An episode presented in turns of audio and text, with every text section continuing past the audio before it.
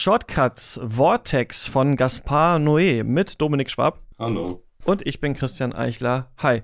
Das ist mir gerade aufgefallen. Gaspar Noé, weil man sagt immer Gaspar Noé auf Deutsch. Gaspar Noé, aber ist falsch. Gaspar Noé ist der Name von dem Regisseur. Das wollte ich noch gesagt haben. Dominik, hast du Angst vor Demenz? Um mal mit einer einfachen Frage hier einzusteigen. Hm. Angst? Na, ich habe Respekt vor Demenz auf jeden Fall. Ich habe tatsächlich äh, nach meinem Abitur ein Jahr mit dementen Leuten gearbeitet. Ah. Ja, und also, ja, ich habe keinen Bock zu bekommen, so viel, so viel dazu. ja.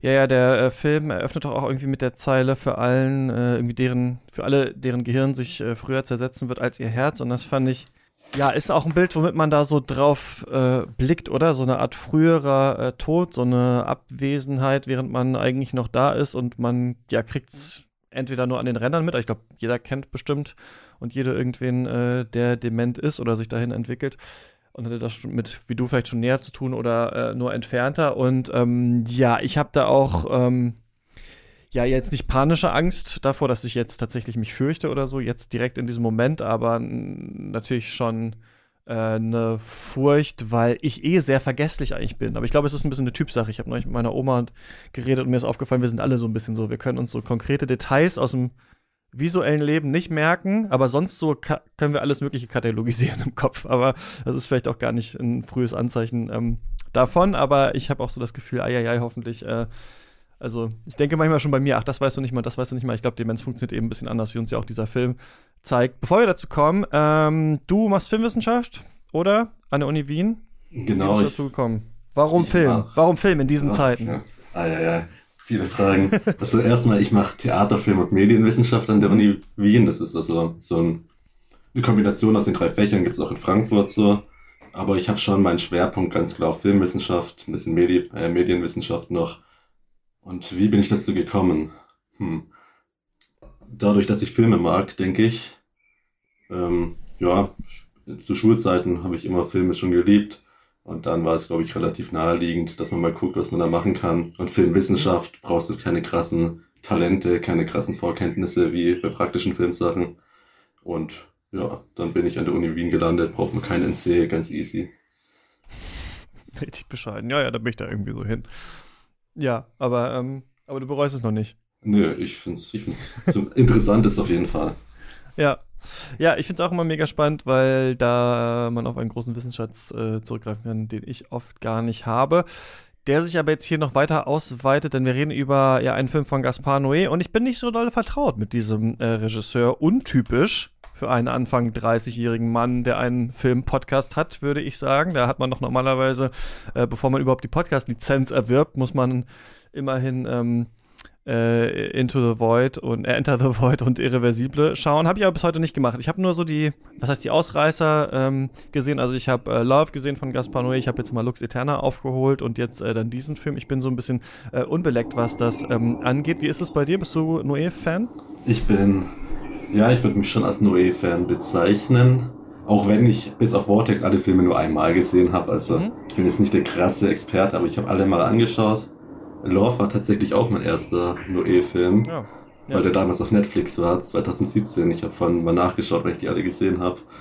Und ich denke, wenn man jugendlich ist und ein bisschen edgy ist, da kommt man schnell auf Noé und ja. findet auch Gefallen dran. Aber ja, ich liebe seine Filme eigentlich schon ganz gern. Genau, ich glaube, bei mir ist einfach äh, immer auch schon in der Jugend und im jungen Erwachsenentum immer eine größere Hürde da gewesen, Filme, von denen man immer schon gehört hat, tatsächlich anzugucken. Ich glaube, das ist es einfach nur. Es fehlt einfach dieses, okay, wir gucken das jetzt mal. Ich hatte immer gehört, okay, das soll teuer sein, aber ähm, jetzt mittlerweile äh, bei Cuts und den ganzen verschiedenen Folgen, die wir machen, denke ich immer, wir machen ja dann eh irgendwann das Special, dann ähm, musst du sie schauen. Oder vielleicht holst du mal einen nach, äh, wenn wir hier über einen Film reden und so habe ich dann halt jetzt immerhin Lux Eterna gemacht. Denn du hast äh, bei uns im Discord gefragt, wollen wir, macht ihr noch eine Shotguns-Folge zu Vortex. Und dann dachte ich, stimmt, können wir eigentlich machen, denn ich war ja auf der Weltpremiere mit Caspar Noé und äh, Dario äh, Argento im Kino in Cannes und bin fast eingeschlafen, weil das ist um 0, um 1 Uhr nachts irgendwie losgegangen. Es war ganz am Ende vom Festival und ich musste mich wirklich krass zwingen, wach zu bleiben. Und ich kann schon mal sagen, ich habe diesen Film völlig falsch eingeschätzt, als ich ihn damals gesehen habe. So, also ähm, ich habe den als so ganz melancholischen, also ist er ja auch, aber langwierigen Film übers Altern empfunden und gar nicht diese Boshaftigkeit und diesen Biss eigentlich, der da drin ist, erkannt. Deswegen äh, freut es mich jetzt schon, also möchte ich mich jetzt schon bei dir bedanken, dass du äh, hier angeregt hast, darüber nochmal zu reden. Denn äh, da habe ich jetzt nochmal viel mitnehmen können, den Film nochmal zu schauen. Ja, ähm, Gaspar Noé benutzt hier ein Stilmittel in diesem Film, was er schon in Lux Eterna äh, eingeführt hat. Der Film ist im Splitscreen gedreht. Wir ähm, sehen hier eigentlich die ganze Zeit ein älteres Ehepaar, gespielt einerseits von äh, Dario Argento, ne, der äh, weltberühmte Giallo-Regisseur und dann von François Lebrun. Und ähm, Alex Lutz spielt noch deren Sohn, aber eigentlich geht es um die beiden. Denn das Bild ist so angeordnet, dass wir eigentlich zwei Kameraeinstellungen parallel nebeneinander äh, sehen. Am Anfang sind sie noch zusammen zu sehen und dann ja tropft diese Trennlinie eigentlich, die das Bild dann aufsplitten wird, äh, von der Decke. Sie liegen noch ähm, nebeneinander im Bett und dann sehen wir, ich würde mal sagen, in Großteilen. Also der Film wurde ja so als vor allem auch formelles ähm, Experiment oder als sehr, sehr formell stark beschrieben. Aber er ist nicht insofern Formalist, dass er das komplett durchzieht, sondern es ist schon manchmal, also nicht die ganze Zeit so, dass wir auf der einen Seite sie sehen und auf der anderen Seite ihn, sondern später kommt auch nochmal der Sohn ins Bild. Dann sehen wir manchmal auch eine Szene, die könnte eigentlich mit einer Kamera gefilmt sein, aber die ist mit den beiden Kameras gefilmt, sodass wir so einen leichten, äh, verschobenen Effekt haben. Und ähm, ja, sie leidet an Demenz, beziehungsweise äh, dieses Leiden beginnt sich zu zeigen in diesem Film. Am Anfang weiß er noch nicht richtig, was los ist. Sie ähm, ja tagträumt, schlafwandelt da draußen auf die Straße in Geschäfte. Er denkt, sie holt sich ihre Medizin, aber sie äh, vergisst das äh, mittlerweile. Und er ist ehemaliger Filmkritiker und will ein Buch schreiben. Er sagt das immer wieder über ähm, die, äh, den, das Kino und die Träume. Und ähm, sie war mal ähm, Psychiaterin und sie ist eigentlich auch dafür da, die Medikamente für beide ähm, immer äh, abzufüllen morgens und äh, aufzuteilen. Und äh, genau, ihr kommt da diese Rolle zu. Und wir sehen eigentlich fast den ganzen Film in der Wohnung spielen, wie die beiden aneinander vorbeileben, sich entlieben oder wie diese Beziehung sich auch so entzerrt. Und du hast ihn ja, glaube ich, äh, auf der Biennale gesehen, ne? Da haben wir auch kurz ähm, miteinander äh, gesprochen. Hast du für Bohema heißt das Magazin, Online-Magazin, oder? Auch einen Text drüber geschrieben. Und jetzt wahrscheinlich hast du nochmal geguckt, ne? Genau. Ich habe ihn auf der Biennale im Oktober gesehen. Genau, war auch so ein bisschen im Kritikermodus da für Bohema, ein Wiener Kulturmagazin von äh, studentischen Leuten. Mhm. Und ähm, ja, auch in Anwesenheit von Gaspar Noé. Und Stimmt, Foto habt ihr noch gemacht, oder? Ja, genau, ist mein, mein Letterbox-Profilbild. Ähm, da sieht man, wie er einen Scheck mir schreibt für die äh, gute Kritik. Und, ja, so und, geht das. So läuft das also in Wien. Naja. Genau. Ähm, und ja, ich habe den Film damals schon absolut geliebt. Deshalb habe ich mich sehr gefreut, als du spontan gesagt hast, dass noch eine Shortcuts-Folge geben wird. Und habe den mir jetzt auch am Samstag nochmal angeschaut mit dem Screener. Und immer noch geliebt. Wieso? Fangen wir mal mit dem Splitscreen an. Mhm. Ich finde, der Splitscreen ist so, ein, so eine tolle Methode, die irgendwie nie eingesetzt wird. Also, kennst du außer Lux Eterna einen Film, der wirklich Splitscreen durch, durchziehend benutzt? der das so lange macht, das ist ja. eigentlich selten, oder? Ich meine, wir kennen das als Gag in typischen Hollywood-Filmen, wenn zwei Leute telefonieren eigentlich, am besten beide so in der Telefonzelle oder so. Äh, aber sonst haben wir das eigentlich sehr. Ich erinnere mich daran, dass Ang Lee das in diesem Hulk-Film hatte, dass der immer so aufgebrochen war, so, ähm, so äh, weil das ja ein Comic ab abbilden sollte, ne? Aber so tatsächlich, also aus den letzten Jahren auf jeden Fall nicht, im, nicht in meiner wachen Erinnerung. Ne? Gab bestimmt irgendwas, aber nee. Mir würde auch nichts einfallen. Ich weiß nur, dass Andy Warhol hat, glaube ich, in den 60ern ein bisschen so Zeug gemacht. Aber ähm, ich finde den Splitscreen ganz tolles Mittel, weil du kennst doch diese komischen Filme, wo man abstimmen kann, was würden sie tun, diese Fernsehdinger. So, was mhm, würden ja. sie tun? Diese interaktiven Filme. Und ich finde, dadurch, dass er einen Splitscreen hat, ist er auch eigentlich total interaktiv, weil man ja. sich seinen Film selbst schneidet. Also wir haben, mhm. wir können nicht sagen, wir haben den gleichen Film gesehen. Also wir haben beide jetzt zwei verschiedene Filme jeweils gesehen. Also jeweils zwei Filme. Ähm, das finde ich total cool, wie wenig er uns da bevormundet. Er lässt uns die Wahl, was wir anschauen, äh, ohne dass wir dann noch irgendwie ans Handy greifen müssen, da anrufen. Und äh, das fand ich auf jeden Fall schon mal sehr cool und wirkt auch in dem Film total total stimmig. Das hatte ich aber auch, um da mal einzuhacken und beim Splitscreen zu bleiben, auch diese seltsame Seherfahrung. Also, dass ich, als ich jetzt beim zweiten Mal gesehen habe, auch noch dachte, ah, müsste es eigentlich ein drittes Mal gucken, weil die zweite Sichtung ist eigentlich die, wo du dich erstmal dran erinnern musst, wie war der Film eigentlich. Und dann bei der dritten könnte man jetzt noch mal zum Beispiel nur auf ein Bild achten das ist ja nämlich die Möglichkeit, die dieses, ähm, diese Methode hat. Also sagen, wie du jetzt gesagt hast, ich mache mir meinen eigenen Film. Also ich äh, gucke jetzt in die eine Seite oder ich gucke in die andere Seite, was natürlich ähm, Gaspar Noé durch seine Kameraführung, dadurch wer gezeigt wird, wer zum Beispiel auch vielleicht auch redet, natürlich beeinflussen kann. Ja, also wir sind ihm da natürlich auch ein bisschen ausgeliefert und das ist natürlich dann auch interessant zu schauen, also vielleicht auch zu fragen, ja, wen hast du mehr zugeschaut, bei welcher Figur warst du eher? Ich habe viel mehr ähm, ihm, glaube ich, äh, zugeschaut. Und das ist eigentlich, jetzt wo du es gerade sagst, finde ich es übrigens interessant. Ich glaube, ich habe mehr der Argento-Figur zugeschaut. Und der Film behauptet ja eine Zeit lang auch, oder er ist ja selber in diesem Glauben, dass diese Figur auch wichtiger ist, ne? weil das, was die ähm, seine Frau macht, ist ja irgendwann nur noch so ein Rumspuken durch die Wohnung und irgendwann verliert man da ja immer äh, auch das Interesse so ein bisschen ran und guckt dann wieder zu ihm und das ist, glaube ich, einerseits interessant, was wählt man aus? Guckt man rechts, links, guckt, äh, guckt man rechts hin, guckt man links hin. Aber gleichzeitig hast du ja zumindest unterbewusst, siehst du ja immer das andere Bild trotzdem noch mit. Und das sendet deswegen auch Signale. Ne? Und dann haben wir es in dem Film ja auch noch, dass wir manchmal im Hintergrund noch irgendwas sehen. Also jemand auch noch im Film einen Film schaut oder so. Und das fand ich deswegen ganz äh, äh, spannend, wie diese Bilder sich beeinflussen. Manchmal macht Noé das so, dass er sagt, ich zeige dir jetzt auch wirklich in ähnlichen Positionen die beiden Leute oder ich lasse es eher freier laufen und man kann irgendwie sich seine Assoziation selber machen. Also ich hatte das Gefühl, das ist ein Film, der, obwohl er ja so lang ist und eigentlich ja in Anführungsstrichen etwas Langweiliges zeigt, zwei alte Menschen in dieser Wohnung, lädt der krass dazu ein, äh, zum zu denken die ganze Zeit. Ja, auf jeden Fall. Ich glaube, ich glaube damals, ich hatte mal in der Uni was mit Citizen Kane, dass dadurch, dass das Bild teilweise komplett scharf ist, also Vorder- und Hintergrund und mehrere Aktionen gleichzeitig mhm. sind, ist man direkt viel involvierter, viel aktiver und hat gleich viel mehr Arbeit quasi, ist viel akt mhm. ja, nicht mehr nur ein passiver Zuschauer. Aber ich würde dir ganz kurz widersprechen, dass ähm, Noé hier sagen würde, dass ähm, der Argento-Charakter wichtiger ist, weil wir haben ja natürlich ganz am Anfang äh, diese Widmung für diejenigen, deren äh, Gehirn schneller zerfällt als äh, ihr Herz.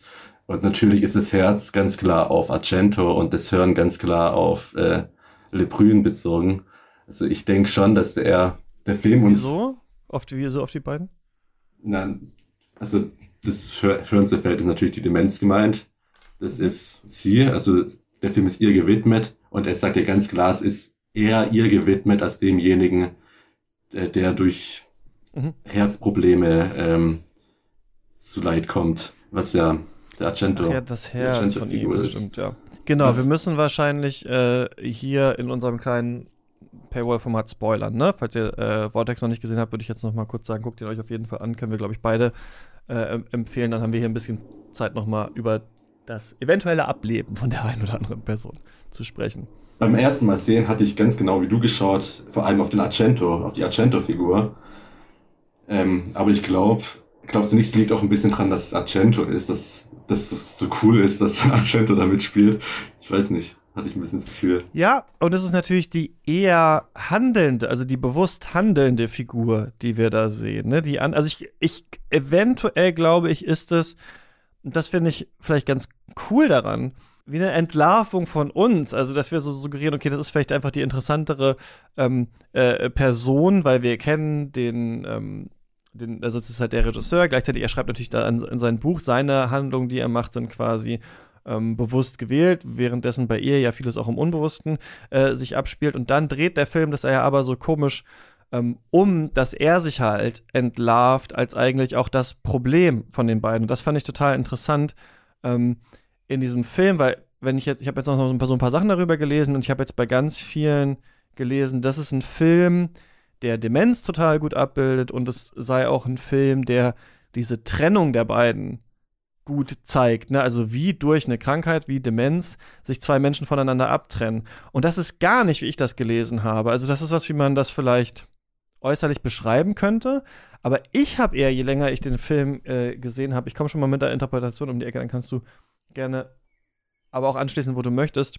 Klar ist es so, dass diese Wand zwischen den beiden ist und die abgetrennt sind. Aber ich hatte das umgekehrte Gefühl, die beiden leben eigentlich schon die ganze Zeit aneinander vorbei. Sie ist eigentlich nur noch für ihn dazu da, weiß ich nicht, zu kochen und äh, diese Medikamente dazu zu teilen, weil er sein großes Projekt noch verwirklichen will. Und sie tritt eigentlich durch die Demenz eher wieder in sein Leben, weil sie auf einmal ein Problem wird, quasi was nicht ruhig gestellt werden kann.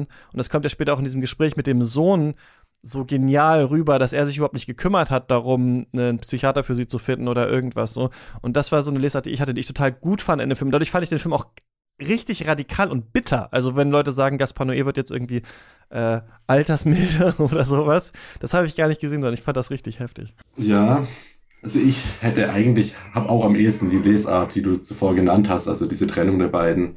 Und dass teilweise sich das Bild annähert, wenn sie nebeneinander sich auf der Couch sitzen. Man denkt, sie sind zusammen, aber dann sieht man, der Hintergrund ist doch aus einer anderen Perspektive. Also ganz erreichen werden sie sich nie wieder. Mhm. Aber das, was du gerade sagst, finde ich, macht auch Sinn, weil zum Beispiel, was mir total aufgefallen ist, oder was heißt total, aber ein bisschen aufgefallen ist, ist, dass auch eine kleine Geschlechterhierarchie zwischen beiden aufgemacht wird teilweise. Also Argento sagt irgendwann irgendwie, ja, wir brauchen einen richtigen Mann, der dich aufheben kann, äh, wenn du mal hinfällst. Und am Anfang haben wir auch eine Einstellung, da sieht man links sie, rechts ihn. Also sie ist gerade irgendwie rausgegangen und er ist auf der Suche. Und sie ist dann im Lebensmittelladen und er sucht im Bücherladen.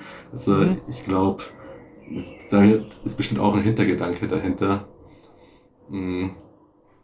Ja, aber ich bin an sich schon auch, glaube ich, dass die erste Interpretation mit dieser, dass sie sich auseinander, ähm, auseinanderleben, schon vielleicht die schlüssigere ist, weil wir am Anfang sehen, wie sie noch vereint sind, im Bett liegen und dann kommt der Spalt und ab dann äh, kommen die Probleme. Ja, und das ist die Frage, weil der Film suggeriert uns natürlich auch eine Harmonie, die vorher existiert hat, weil der ja anfängt auch mit dieser Szene, die wir dann auf dem Balkon sehen, ne, wo sie da zwischen den Blumen irgendwie sind oder auf dieser Terrasse und äh, miteinander auch scherzen und da haben wir das Gefühl, da ist alles noch okay dann beginnt die Demenz, es kommt die Trennung.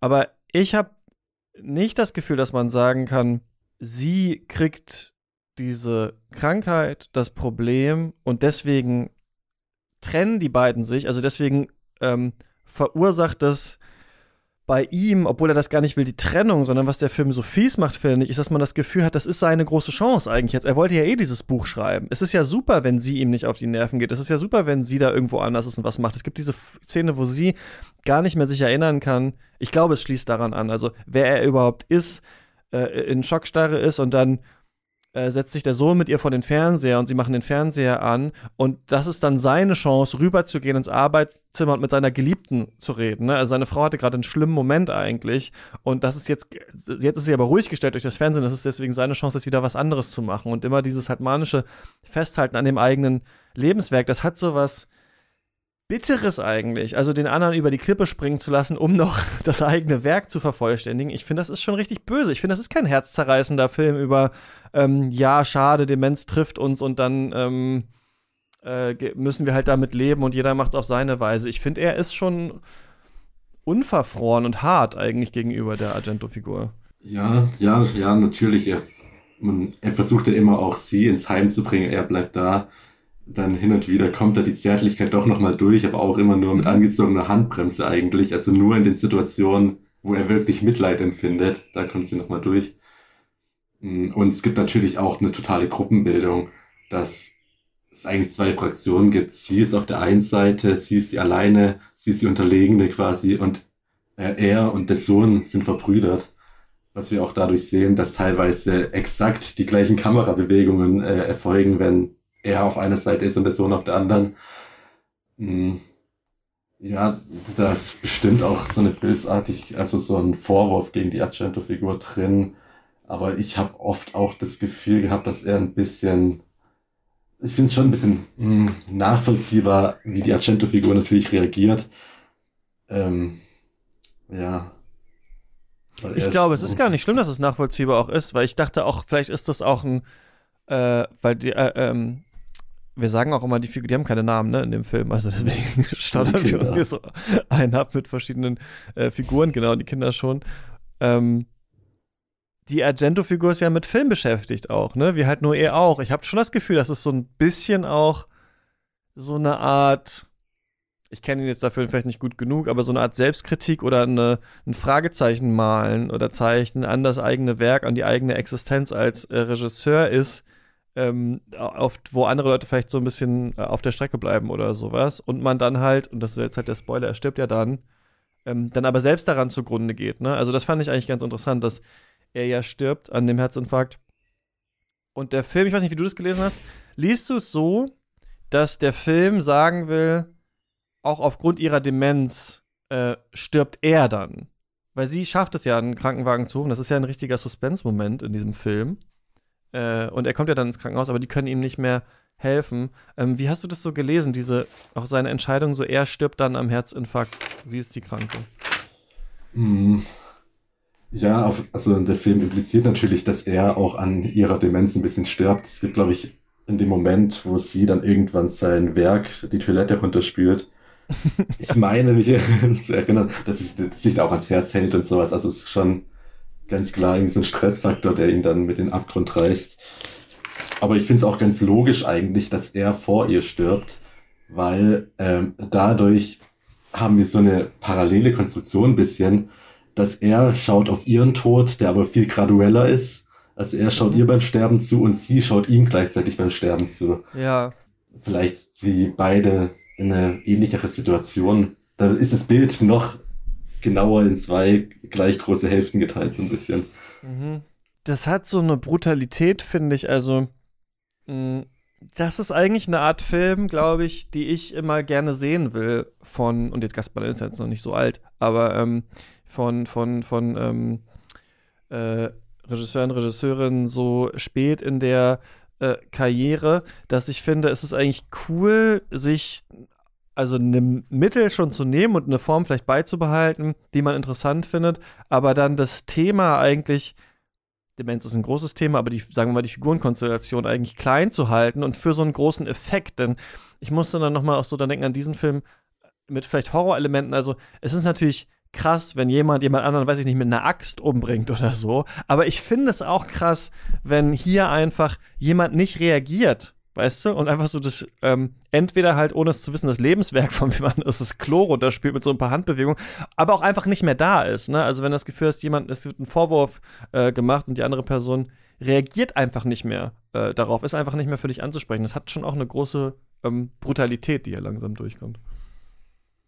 Ja, voll und auch total beiläufig alles. Mhm. Genauso wie es am Ende diese Szene gibt, wo, ähm, Spoiler, äh, haben wir eh schon, aber der ja. Sohn äh, fragt, äh, haben jetzt Oma und Opa ein neues Haus und dann sagt, äh, ich glaube, der, ja, der, der Sohn von den beiden Figuren sagt mhm. dann, nee, Tote haben keine Häuser. Äh, total, total beiläufig. Auch der Sterbeprozess irgendwie der Tod von ihr wird dann ja auch einfach ganz beiläufig am Ende kurz noch mal in einer Minute gezeigt. Dann wird halt das Bild schwarz. Mhm. Der, der Film bleibt da, obwohl man denkt, dass er so knallhart seine Effekte macht mit Splitscreen, so radikale Mitte. Am Ende find, ist er in seiner Darstellung von allem doch sehr gelassen und sehr, ja, nicht subtil, aber sehr, so, ja, ist halt so.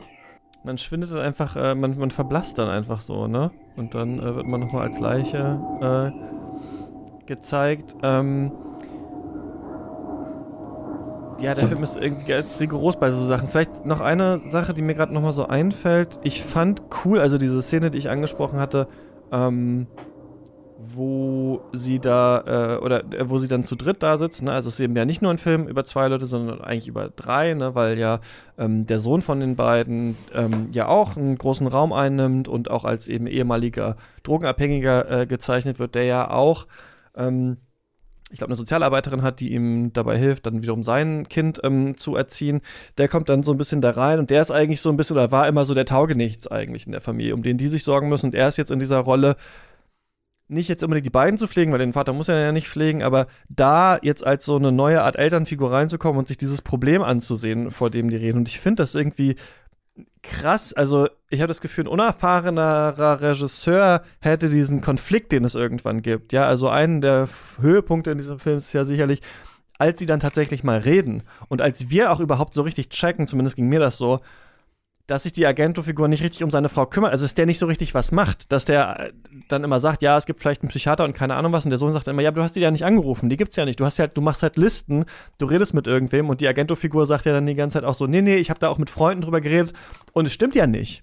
Also wir sehen ja immer, wie er mit Freunden redet. Dann geht's immer um das Kino und den Traum und sonst was und der kümmert sich eigentlich nicht. Und ich finde krass, dass da der Sohn, der, der so die drogenabhängige Figur ist, gewaltfrei kommuniziert.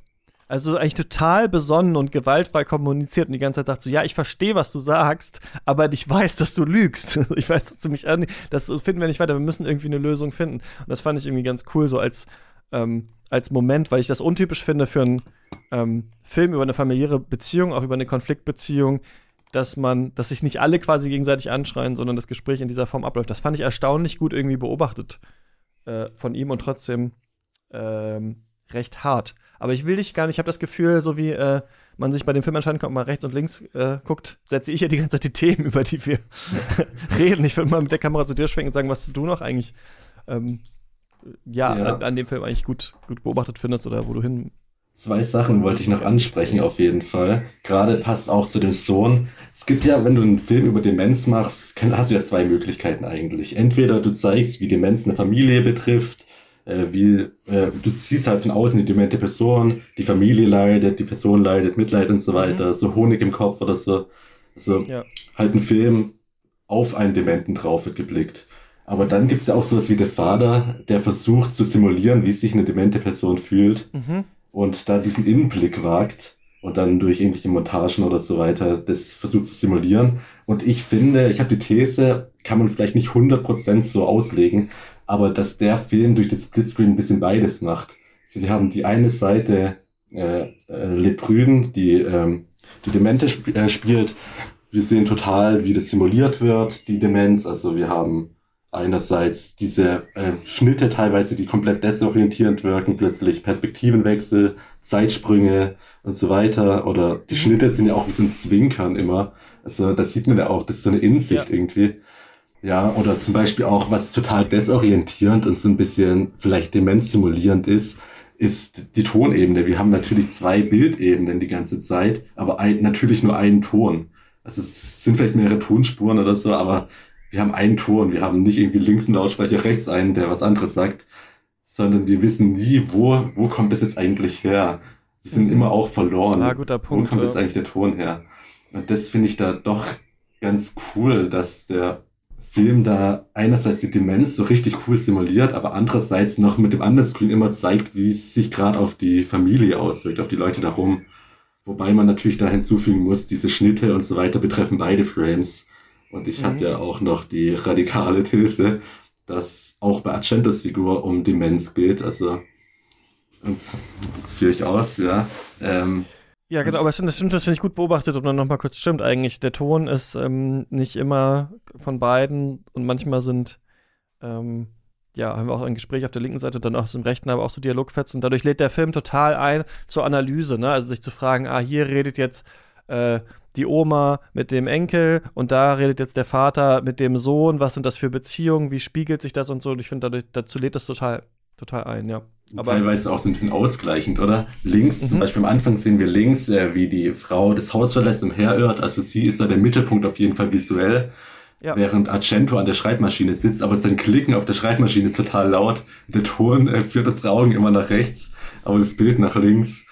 Ähm, ja, und ich musste so denken an dieses, äh, wir haben doch irgendwann mal über die Notizen zum Kinematografen von Robert Bresson gesprochen und da sagt er ja auch, dass halt nicht nur, weißt du, ist es nicht nur wichtig, was ist in der einen Szene und was ist in der anderen Szene, sondern auch, wie hängen diese beiden Szenen zusammen. Das muss man sich halt anschauen, wenn man einen Film guckt. Ne? Also erst durch diese, oder wenn man einen Film macht, äh, durch diese Aneinanderreihung von Szenen, das Inbezugsetzen davon, ne? Ist ja auch bei dem Kulisch-Effekt so, oder das Thema, dadurch entsteht erst eine neue Bedeutung. Und hier haben wir das aber halt gleichzeitig. Also haben wir sonst sonst natürlich auch, weil wir unterschiedliche Schauspielende sehen und sowas. Aber hier haben wir eine ganz seltsame Form von, es ist nicht nur schlimm, dass diese demente Person fast die Bude abfackelt, weil sie den Kaffee macht, sondern es ist auch schlimm, weil eine andere Person noch, auch noch mit in der Wohnung ist und das gar nicht mitbekommt. Ne? Es ist nicht nur schlimm, dass die eine Person das Lebenswerk vom anderen Chlor unterspielt, sondern es ist auch noch, dass der andere auch noch da ist und es nicht checkt. Also es ist wie bei so einem Thriller auch zwischendurch, dass wir denken, fuck, er merkt es nicht so richtig, ne? Was ja fast ein Horrorelement eigentlich ist.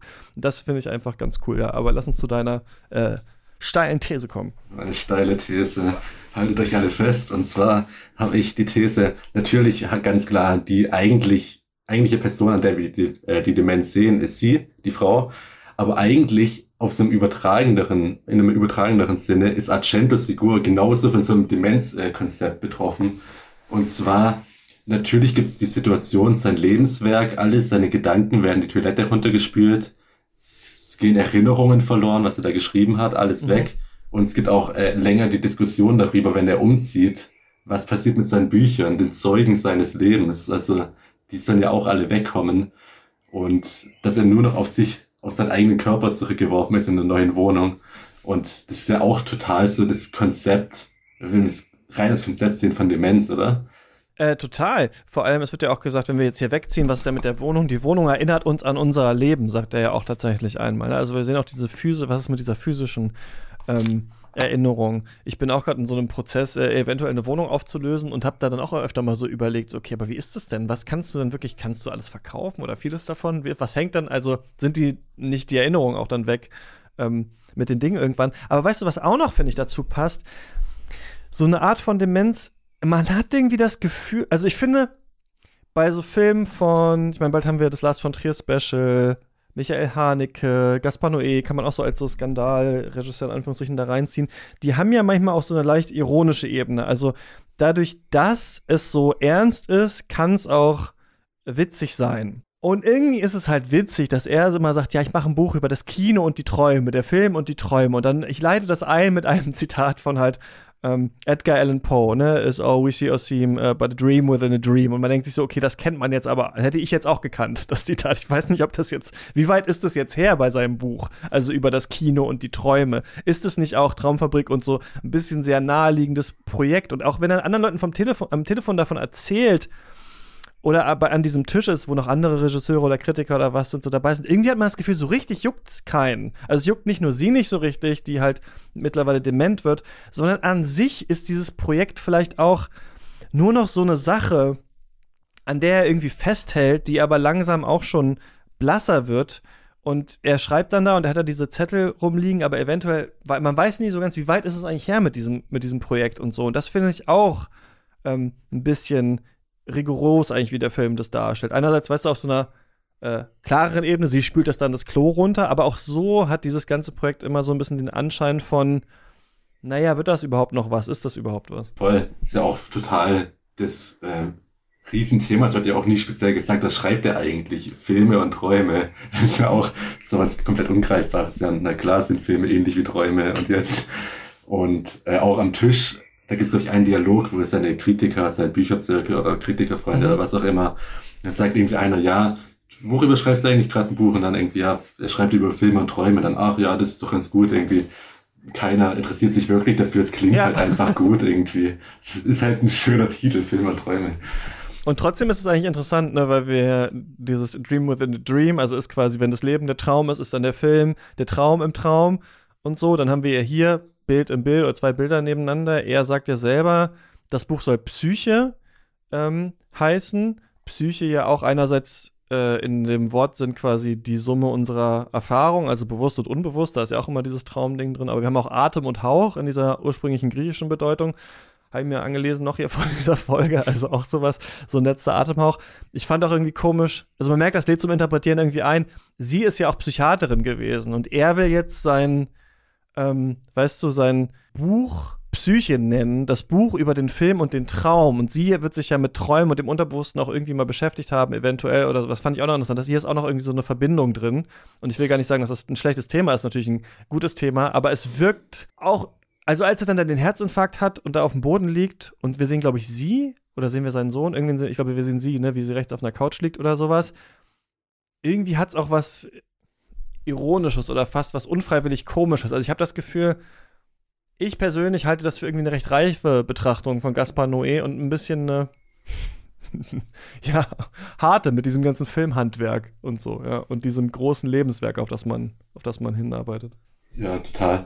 Wie, wie interpretiert, was, was denkst du, warum werden eigentlich die Geburtsdaten von den Schauspielern und äh, die Todesdaten eingeblendet und auch von Gaspar Noé selbst ist doch auch ein Witz, oder?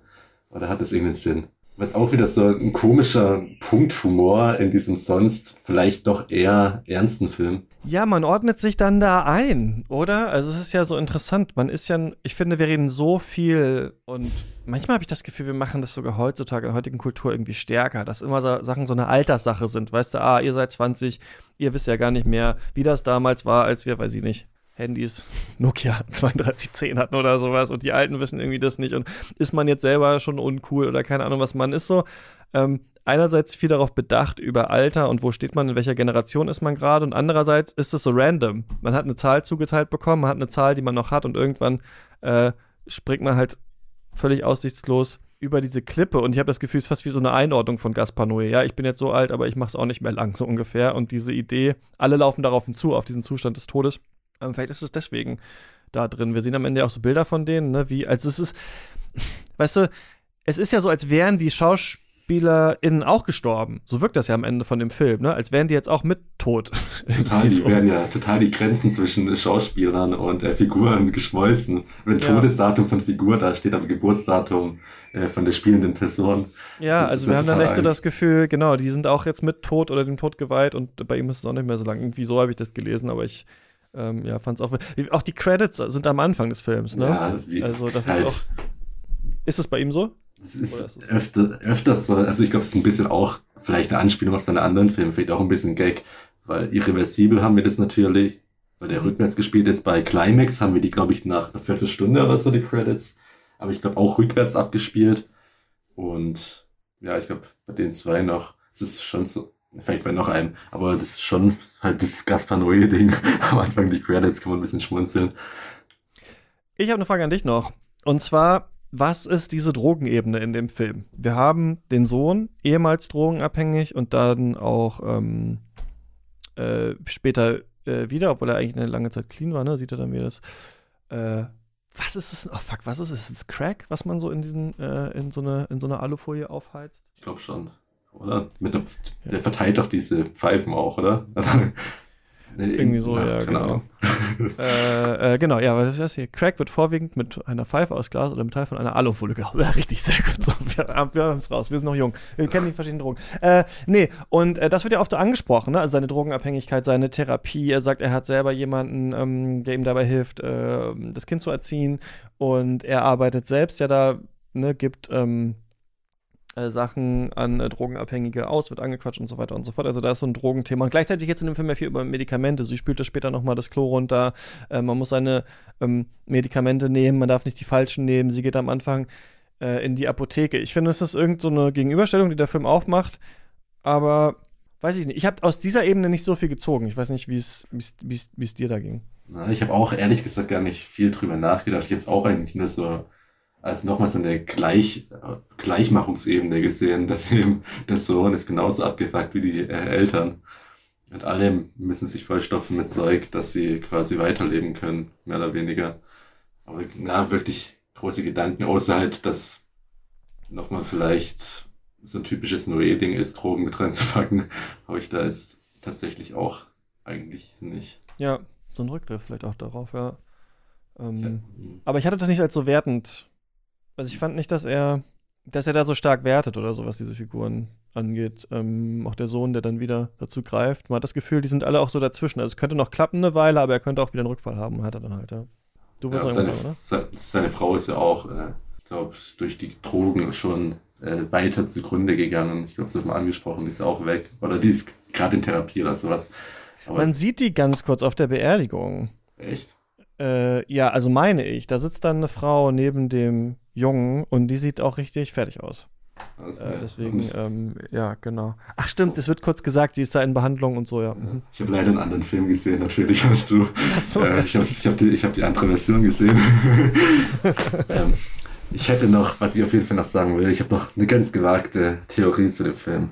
Mhm. Die aber ich finde das gut, du kommst ja mit den, du kommst mit den Theorien ja an, ja, sehr gut. Die ist aber nicht 100% so haltbar weil ich bin das selbst noch am überlegen, weil ich habe ja vorhin ein bisschen die Theorie aufgemacht, dass die eine Hälfte ist so der Blick auf die demente Person, so man sieht von außen halt, äh, wie es da geht, also im Sinne, dass Dario Argentos Figuren, der Sohn und so weiter betroffen sind, wir sehen immer den einen Frame, wo wir quasi die Auswirkungen der Demenz aufs Umfeld sehen und im anderen Frame äh, die äh, demente Person an sich, die Frau. Deswegen diese beides haben, der Vater und Honig im Kopf.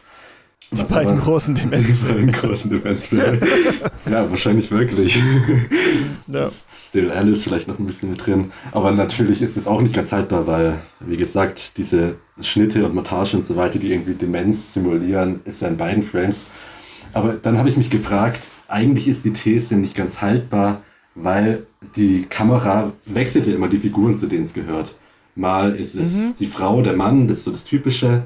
Aber es kann auch die äh, Frau und der Sohn sein, der Sohn und der Mann. Und wenn es Sohn und Mann sind, haben wir beides nur quasi Blicke auf Figuren, auf die sich die Demenz auswirkt. Also ist es nicht so ganz durchziehbar. Oder teilweise haben wir auch fast die exakt gleiche Einstellung zweimal, wo wir nicht genau wissen, an wem heftet jetzt eigentlich die Figur. Mhm. Also ist es jetzt eigentlich an derselben Figur oder sind beide Figuren, die halt zu sehen sind, da drin? Das weiß man nicht genau. Und ich habe mir da den Film durch diese ganzen Sprünge immer, also jetzt beides mal so vorgestellt, weil alles spielt ja auch so in einem Haus, mehr oder weniger. Bis aufs Krankenhaus, glaube ich. Und mal, wenn der Sohn bei der Drogenhilfe ist oder so. Und ich stelle es mir immer vor, wie so ein Geist, der in der Wohnung lebt und dann kurz so in eine Figur eintaucht und dann so ein bisschen guckt, wie fühlt die sich, wie ist aus ihrer Perspektive. Und dann irgendwann denkt der Geist irgendwie so, ah, shit, ist ganz schön deprimierend. Ich muss mir kurz einen Wechsel machen, mal in die nächste Figur überspringen. So habe ich mir die Kamera auf jeden Fall immer vorgestellt, wie so ein Geist, der da spukt und immer von einer Figur in die andere geht. Und das würde auch Sinn machen, insofern, als am Ende, in der letzten Einstellung, wenn äh, beide tot sind, die Kamera plötzlich richtig anfängt, in den Himmel zu fliegen und sich frei zu bewegen. Der mhm. Geist ist äh, irgendwie nicht mehr an die beiden gebunden. Der Spuk ist vorbei. Der Geist kann frei in der Welt jetzt äh, umherirren. Ja, es ist auf jeden Fall nicht so formal streng von ihm, dass auf den ersten Blick wir sagen können, da sind wir immer beim einen, da sind wir immer beim anderen, so macht er den ganzen Film. Wir müssen darüber äh, uns keine Gedanken mehr machen. Weißt du, was ich meine? Also, sondern wir haben so, hm, Moment, jetzt ist es ja nochmal anders. Okay, jetzt ist sie gar nicht im Bild. Okay, jetzt ist es äh, schwarz, dann ist es nochmal auf der Seite und so. Das stimmt. Ich hatte auch ähm, da Fragen dran und diese Geisterebene. Es könnte auch was Göttliches sein. Ich meine, das Vaterunser sind ihre letzten äh, Worte, glaube ich, ne, die sie äh, spricht, bevor sie stirbt. Vielleicht ähm, ist eine religiöse Komponente auch da drin, so Gott, der seine ähm, die ähm, seine Schöpfung quasi beobachtet, immer mal so dabei ist äh, äh, ähm, äh, bei denen und äh, dann immer so ein bisschen alterniert, aber das stimmt, man kann es nicht. Und ich glaube, würde sagen, das wäre ein guter Film, der sich für so ein Ending Explained. Ending Explained ist ja das neue Wort für jemand setzt sich analytisch mit dem Film auseinander, habe ich manchmal das Gefühl auf YouTube. Deswegen, oder meistens ja mit der Handlungsebene. Ähm, aber das ist ein Film, der sich dafür eignet, da, sich das wirklich nochmal genau zu überlegen. Aber das war in der kurzen Vorbereitungszeit, die ich hatte, jetzt bei mir nicht so ganz ja, man muss äh, eh drin. Aber mal schauen. Hm? Also man muss den Film ja eh, allein um den Film richtig wahrzunehmen, muss man den ja eigentlich mindestens viermal schauen. Also hast du ja vorhin auch schon angesprochen, einmal, einmal, einmal erstmal angucken, dann zwei Viewings mit je einem Frame und dann nochmal eins, wo man alles zusammenfasst. Und dann zum Spaß nochmal eins, wo man immer das Uninteressante anschaut, einfach um sich selbst Wie zu Wie so ein Videospiel, genau. Um die Platin-Trophäe freizuschalten, muss man auf fünf verschiedene Arten das durchgespielt haben.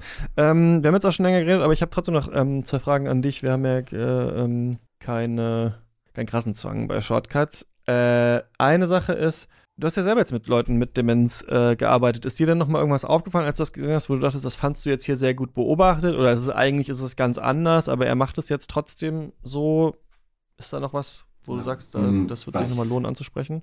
Ja, ganz so krass besondere Sachen macht er, finde ich nicht. Also ich habe jetzt auch, ich habe nur ein Jahr mit also ein BFD gemacht. Also ich bin jetzt auch nicht der Ultra-Experte, aber zum Beispiel, dass es an manchen Tagen klarer ist als an anderen. Mhm dass plötzlich der Tag, ah, da ist klar, da kann man besser mit ihr kommunizieren. Sowas ist natürlich was, was vielleicht im Demenzfilm nicht immer so gezeigt wird. Aber sonst ist es halt immer dieser eine Demenzmodus halt, äh, sie ist, irrt umher und ist traurig. Ja, also das ist ja so der Standardmodus bei ihr. Was ich bei der Vater recht cool fand, dass da diese eine Szene gab, wo äh, die Figur der Pflegerin vorspielt, dass er doch ganz gesund und charmant ist das ist was, was ich total realistisch fand an der Vater, total gut, was man auch irgendwie nie sieht. Aber sonst fand ich den Film hier ja Standard, was da diese Demenzform angeht. Ja, stimmt, das fand ich auch äh, auf jeden Fall cool, wo sie mit dem Sohn irgendwann kurz redet und überlegt, dem Vater eine an, dem Vater, jetzt sag ich es auch schon, weil der andere Film Vater heißt. Vater heißt er, dem ihrem Mann irgendwie andere Drogen zu verabreichen oder andere Medikamente, sagt, ja, vielleicht sollte ich den mal auf das und das setzen und sowas. Und das ist so gefühlt der erste klare Moment, den sie hat in dem Film. Man ist davon total überrascht, was wie so ein Jumpscare. Man ist so, was, im Moment hat sie gerade drei Sätze hintereinander gesagt. Die redet dann einfach so mit dem Sohn und man fragt sich kurz, ist das jetzt von Noé einfach eingestreut? Ist das unecht? Was sehen wir da? Da zweifelt man schon fast daran. Man hat so einen ganz kurzen Moment des Aufatmens, wo man denkt, okay. Und dann sagt sie aber was von wegen, ich gebe dem dann andere Medikamente. Und er sagt ja dann auch ihm, ja, pass mal auf, was die dir da reinmischt, so ungefähr. Ähm, ja, das fand ich äh, irgendwie noch auch ganz, ganz interessant, ja. Äh, ich fand das witzig, weil ähm, das war die andere Sache. Ähm, ich würde dich noch fragen, was du so gefühlt hast bei dem Film, was du so für ein Gefühl davon mitbekommen hast, wo vielleicht Noé hin wollte oder was das in dir ausgelöst hat, weil wir haben jetzt viel so darüber geredet, was ist im rechten Bild, was ist im linken Bild, wofür steht das, wofür steht dieses, aber ich glaube halt, dass der Film auch eine starke ähm, äh, unbewusste Dimension dadurch hat, dass man halt die ganze Zeit so Bilder rübergespült bekommt, die man gar nicht so ähm, ja, verstehen kann, weil man sie nicht genau anguckt. Weil man halt nicht, weil man den Film nicht schielend schauen kann. kann. Was, hm. Hast du noch was gefühlt? Ja, also ich bin, wenn ich Filme schaue, tatsächlich ziemlich distanziert. Also ich fühle da nicht so viel tatsächlich, aber es liegt, glaube ich, einfach daran, dass ich halt viel schaue. Aber ich finde, der Film ist eigentlich so aufgebaut, ganz oft passiert nicht wirklich viel. Das sind so diese Ruhebereiche, man kann halt hin und her gucken. Aber dann gibt es immer diese einzelnen fünf bis zehn Minuten, die dann doch ziemlich emotional sind. Also es gab schon ein paar Szenen, die ich echt traurig fand, wenn äh, zum Beispiel sie sich Sorgen macht, dass sie das große Problem darstellt und dann sagt irgendwie, ja, irgendwie, ich beende mein Leben, dann geht es euch besser oder sowas. Und dann doch nochmal diese Zärtlichkeit von ihm auftritt und er nochmal irgendwie zur Seite geht. So, das sind schon so ein paar einzelne Stellen, die wirklich emotional sind, aber ich finde, über weite Strecken ist der Film tatsächlich in diesem Modus. Es passiert jetzt Alltag mehr oder weniger und schau jetzt mhm. erstmal, wie du mit dem Splitscreen zurechtkommst. Aber ja, ich finde, eher in Einzelmomenten fand ich den emotional. Ich fand, dass der Film noch so was Rigoroses hat, was auch irgendwie traurig ist, dass man hätte der ja helfen können, ne? Also wenn jetzt der Junge vielleicht noch mehr einen Arsch in der Hose gehabt hätte äh, und noch aggressiver vorgegangen wäre und gesagt hätte, so, wir klären das jetzt, wir müssen das jetzt machen, die braucht Hilfe, du musst jetzt mal mit deinem Buch da mal aufhören, so, ihr geht jetzt dahin und so, dann hätte man ja vielleicht diese Situation noch auflösen oder hinauszögern können, diesen Tod. Ne? Vielleicht ist er auch, ne, vielleicht, ähm, wenn die in der Betreuung gewesen wären, hätte man viel, viel früher gemerkt, dass er diesen Herzinfarkt äh, gehabt hätte.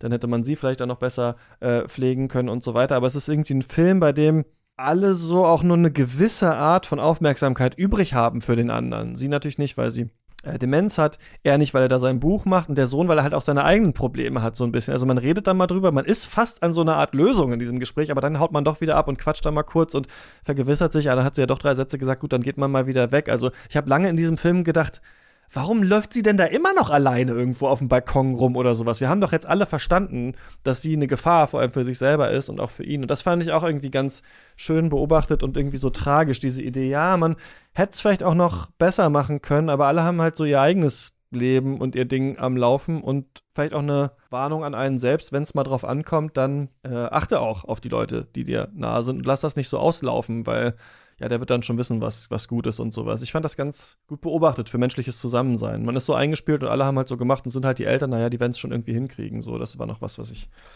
ja, mir noch so dabei gedacht habe. Ja, stimme ich gut. zu. Sehr gut, Dankeschön.